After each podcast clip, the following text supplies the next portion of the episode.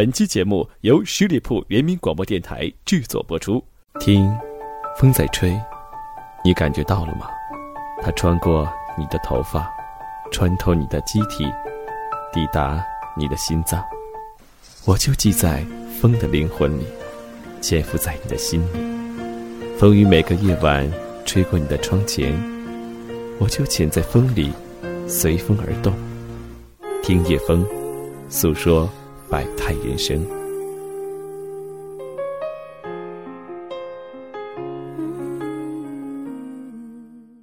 大家好，我是叶枫，欢迎大家来到十里铺一起听叶枫。今天我们将要听到的这个故事是我们的一位听友发给叶枫的，这是他在零九年的时候亲自写的，非常感谢。同时，也希望我们的各位听友把你的心情或者故事编写成文字，发送到我们的邮箱十里铺拼音 radio at 幺六三点 com。真诚的希望你的故事和我们一起来分享。下面就让我们一起来聆听这个叫做“流年”的故事。我叫江小刘，大学毕业后，我来到了西塘，这是一个坐落在江南的古镇。有着清澈的河水，缓缓地从古朴的房屋中间穿过，泛起的水纹会渐渐的如微波般舒展开。从小到大，我都是个倔强且孤僻的孩子，有的时候连我自己都搞不懂自己。大学毕业的时候，父母想让我留在北方工作，我却当即就拒绝了。我要离开这里，我大声地说，然后。我就来到了西塘。人们说，一个人的生老病死、情感、性格，诸如此类的东西，是早就在出生时的 DNA 里注定了的。或早或晚，他们终会有浮出水面的那一天。我不知道缘分这东西是不是也如此，只是觉得它很神秘，神秘的就像时间一样，因为你不知道下一秒钟会遇见谁。下一秒又会爱上谁？我一直以为我是一个与感情无关的孩子，从小到大倔强，甚至有时候的不通情理，那么多的负面词汇可以用到我的身上。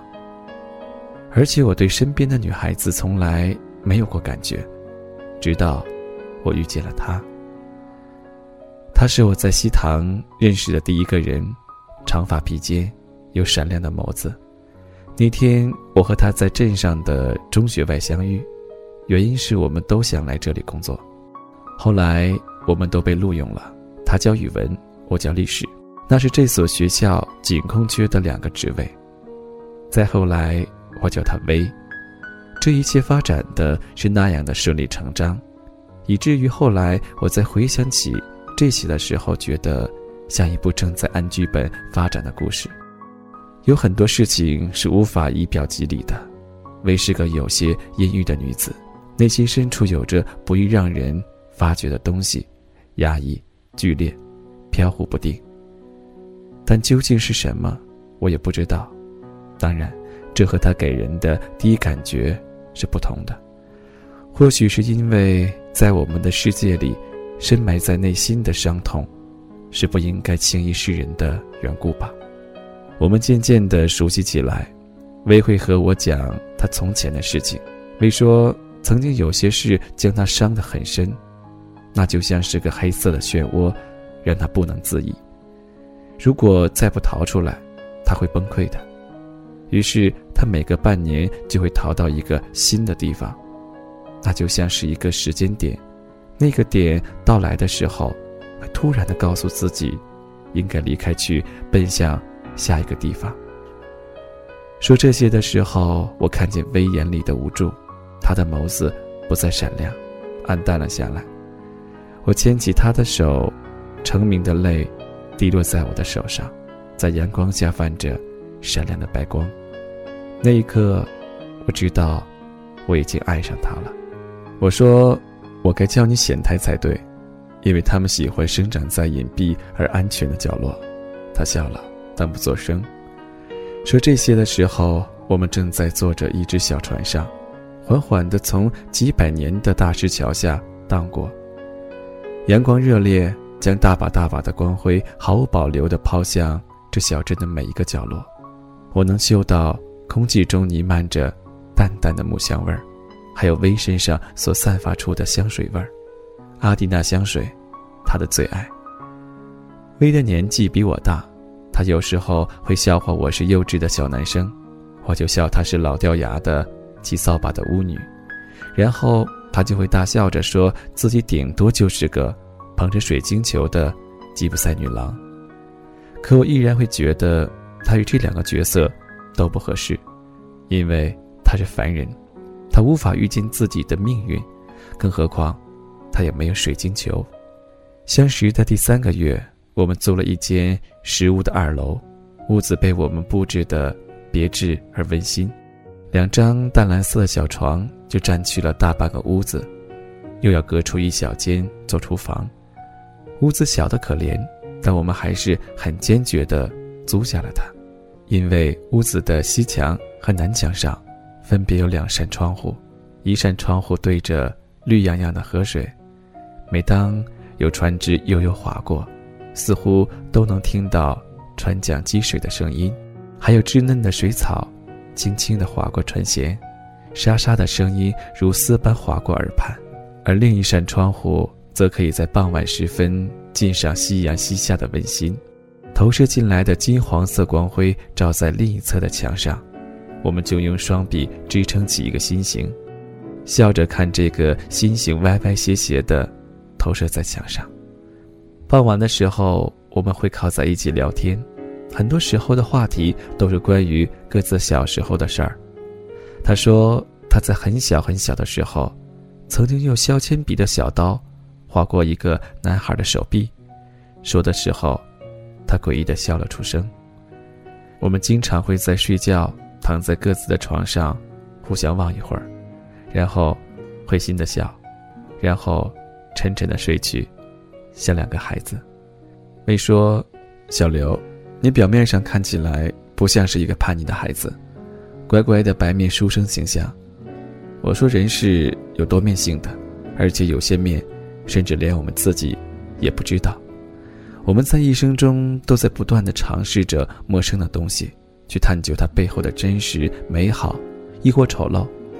与此同时，寻找着真正的自己。你文笔那么好。”该去写书，他微笑着说：“我说我长大后从来没动过笔，原因是初中的时候，我的语文老师曾经大声的在课堂上用怪异的语调读我的文章。那个语文老师伤害了我，他亵渎了我的文字，他扼杀了一个孩子的梦想。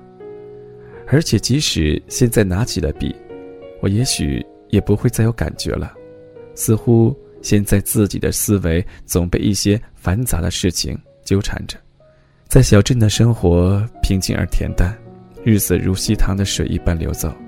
平日里我们一同上班下班，教书育人，微会用很好听的声音给孩子们讲郭沫若和鲁迅，我则会在课堂上向孩子们讲述第二次世界大战的头号战犯阿道夫·希特勒，并告诉他们二战的爆发。很可能与他当年未能如愿以偿的进入维也纳艺术学院有关。当然，这不是错解历史。小镇大多数的房屋都是灰瓦灰墙，看上去就好像是千年的风雨将它曾经的繁华剥落了。错落有致的房屋倒映在旁边清澈的河水中，有时候你会分不清究竟哪一个是真实，哪一个是虚幻。薇说：“他喜欢西塘的灰色调，因为灰色介于黑与白之间，朦胧中透露着诡异，似破晓前的躁动，又似黄昏时的无助。”他说：“他会将这种点点滴滴的感觉积累在心中，然后期待某个飘着烟雨的日子，一起将它们从心中释放掉。他享受那个过程。”我说：“薇。”其实你是一个很诡异的人，我猜不透你，你同样也猜不透自己。薇说：“是啊，我猜不透的，又何止这些？”他微笑不语，侧头望向不远处水中的垂柳。我看见他的长发在风中轻轻飘散，画出很好看的细线条。薇突然转过头：“我们晚上去看镇边上的烟花表演吧。”一起看烟花的人应该是情侣吧？我打趣道。“OK。”他挽起我的手，烟花在夜空朵朵绽放，不断变换着色调和形状。我们欢呼着，张开双臂，似乎这样就可以拥抱那些灿烂。我们都是渴望温暖的孩子，我想。你知道烟花为什么是寂寞的吗？薇大声问我。是因为，没有人可以将他们破碎的心收藏起来吧？我微笑着回答。没错，既然知道这是必然的结局，那为什么还要和我来看烟花？薇的眼里映着缤纷的烟花，微笑着问我：“因为。”我们可以选择不去面对结局。我牵起薇的手，一路狂奔回家。夜凉如水，我们依旧在光线暗淡的房间里互望着。可这次，我能感觉到薇在轻轻的抽泣。小刘，我注定是个飘忽不定的女子。她说：“我说你为什么不去尝试着改变？”我不能，我不能。薇大声的哭泣着，声嘶力竭。果然，第二天清晨，当遥远的阳光将我弄醒，我发现身边没有了薇的踪影，可屋子里依然飘着薇身上浓浓的阿提塔香水味。意料之中，因为今天刚好是我们认识的第六个月的最后一天，按照薇的理论，该是他离开的时候了。如果不停的游走是他的宿命，那就让他去吧。或许有一天，他找到了真正可以栖息的地方，他自然会停下。那一刻，我怀疑自己是不是已经开始相信那所谓的宿命论了。之后的日子，我开始一个人生活，洗衣、做饭、教书，看一只只小船从窗前碧透的河水中划过，荡起的微波。会扩散出好远，屋子里的阿提娜香水味在渐渐的淡去，我很吃惊，自己居然会这么轻易就适应了没有薇的日子，似乎很早以前，这个聪明的女子就在我的心里埋下了伏笔，让我在之后的某一天，可以用一种相对平和的心态去面对发生的一切。只是我觉得，薇似乎并不是一个出色的作家。一日放学，当我拖着略有疲惫的身子打开房门的时候，我闻到了一股浓重的阿提达香水味。你能猜到我会回来吗？微系着围裙从厨房里走出来。我不能，因为我没有水晶球。我微笑着牵起她的手，我们又开始一起生活，也依然如从前一般欣赏着这个江南小镇的晨曦与黄昏。薇说：“她喜欢夕阳的温暖。”她说：“那些光辉可以将她缓缓围住。”她宁愿在这光辉中死去。她是一个缺少爱的孩子。我说：“别忘了，你是苔藓。”我是渴望阳光的苔藓。他笑着说。薇还说：“她是一个爱做梦的女子。梦中，她总是一袭雪白的婚纱，优雅漂亮。偌大的教堂。”旁边站着她的未婚夫，神父问她是否愿意嫁给他，她抬起头，却怎么也看不清他的脸，朦胧怪异。然后会有另一个男人跑过来，拉起他的手，他甚至不知道这个男人是谁，却还会顺从的和他一起跑开，穿过冰冷的建筑，穿过拥挤的人群，就这样一直跑，一直跑。我说：“喂，你爱我吗？”小刘，我不知道。他淡淡的回答：“那你爱我吗？”他反问：“我也不知道。”我给你看看掌纹吧。他咯咯的笑，然后拿过我的左手，上面写了什么？我问道。“嗯，你的掌纹很稀少，仅有的几条，写着你一生波折很多。哦，对了，你看这里，这条纹最深了，上面说。”你会在三十岁之前遇到一个女子，然后与她相爱，厮守一生。我大笑着把手抽回来，然后说：“他可以去圣堂给人看掌纹了。”我们在周末还真的就去了圣堂。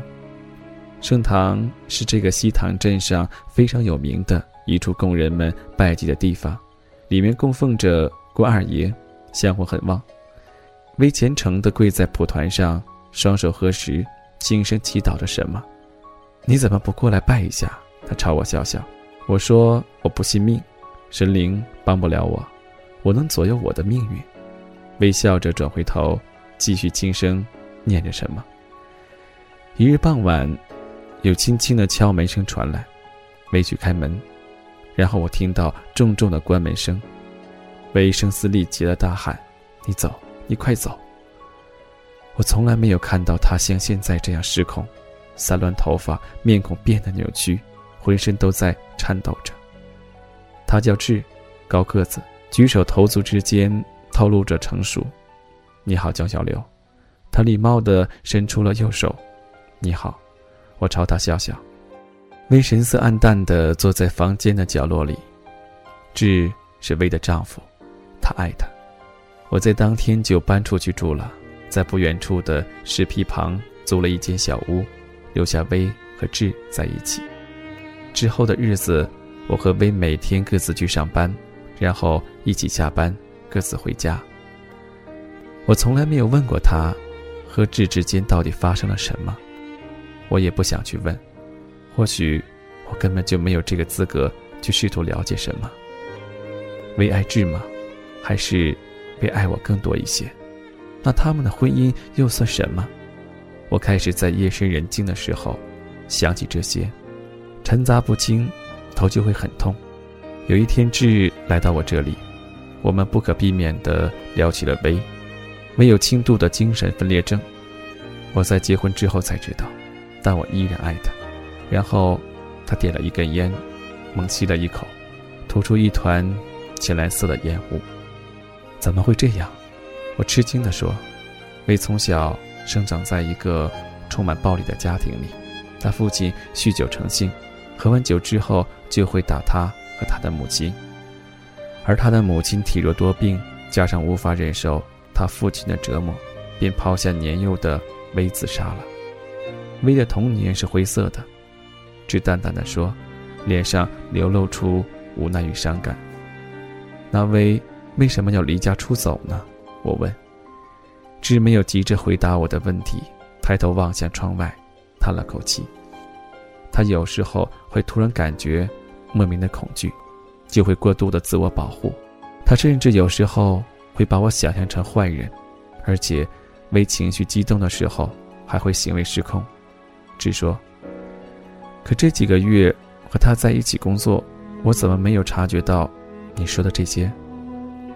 因为我是她丈夫，只转过脸对我说：“他有时候会将我和他的关系想象成他父亲和他母亲的关系。”我彻底明白了为什么薇的眼神里有若有若无的、有若隐若现的忧郁，为什么他要不停地从一个地方逃到另一个地方，为什么他总是看上去缺少安全感。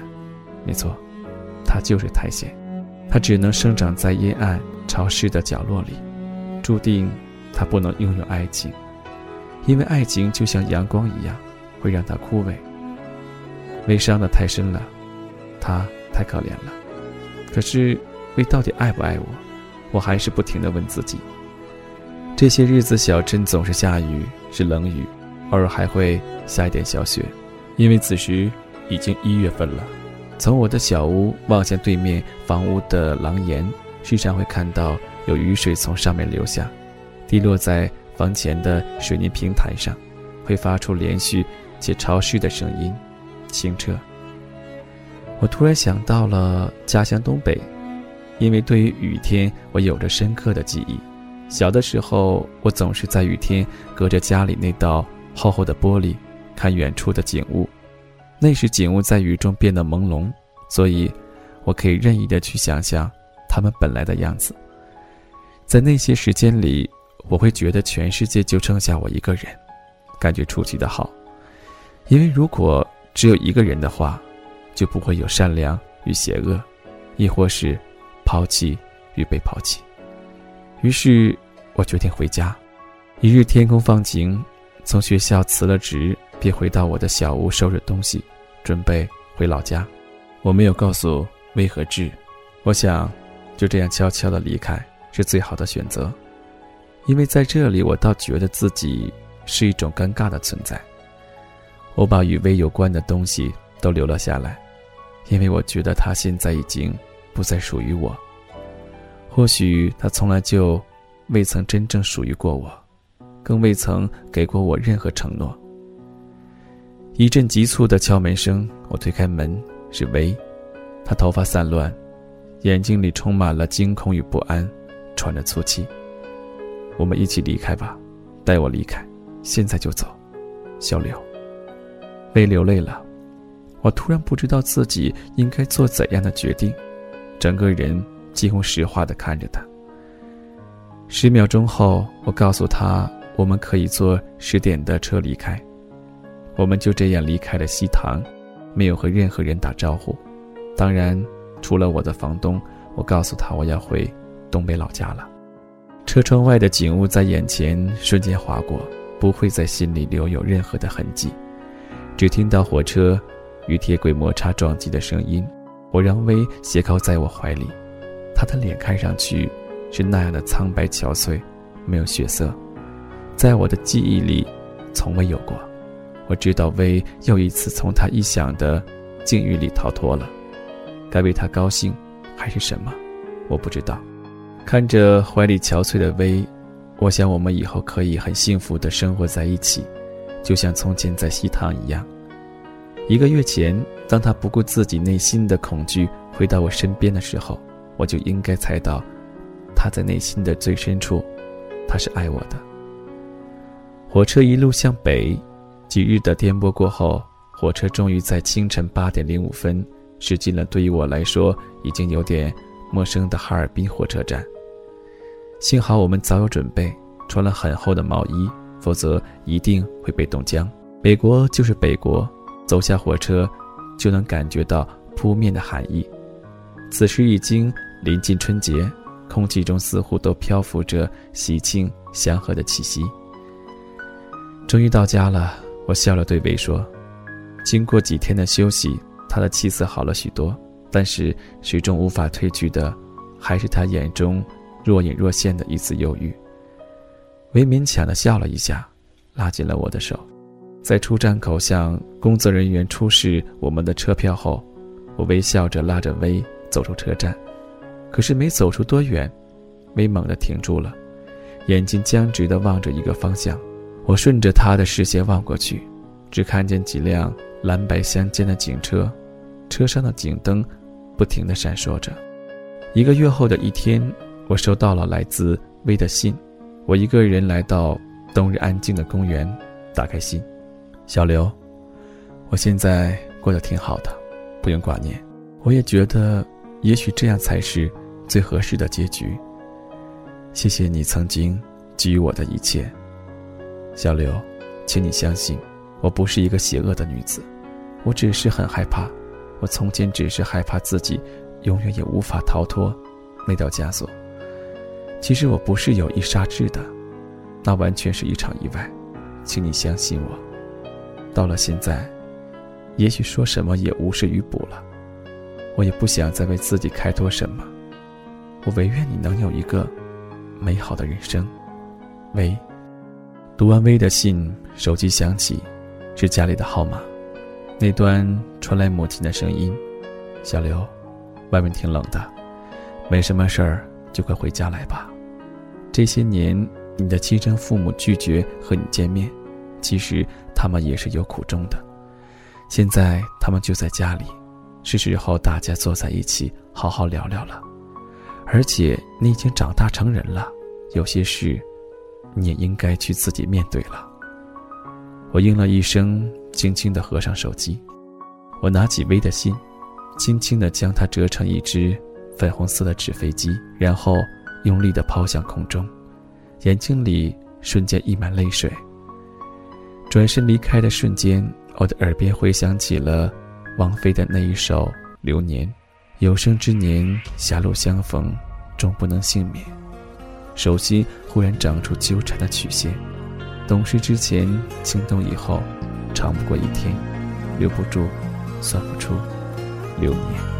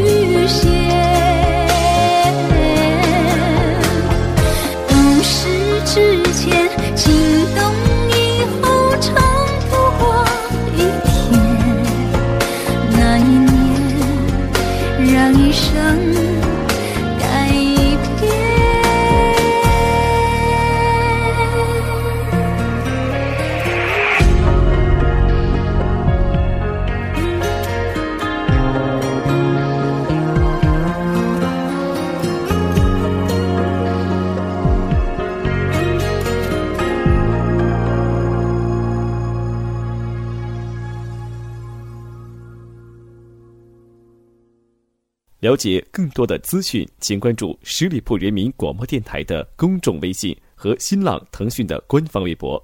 感谢收听，我们明天再见。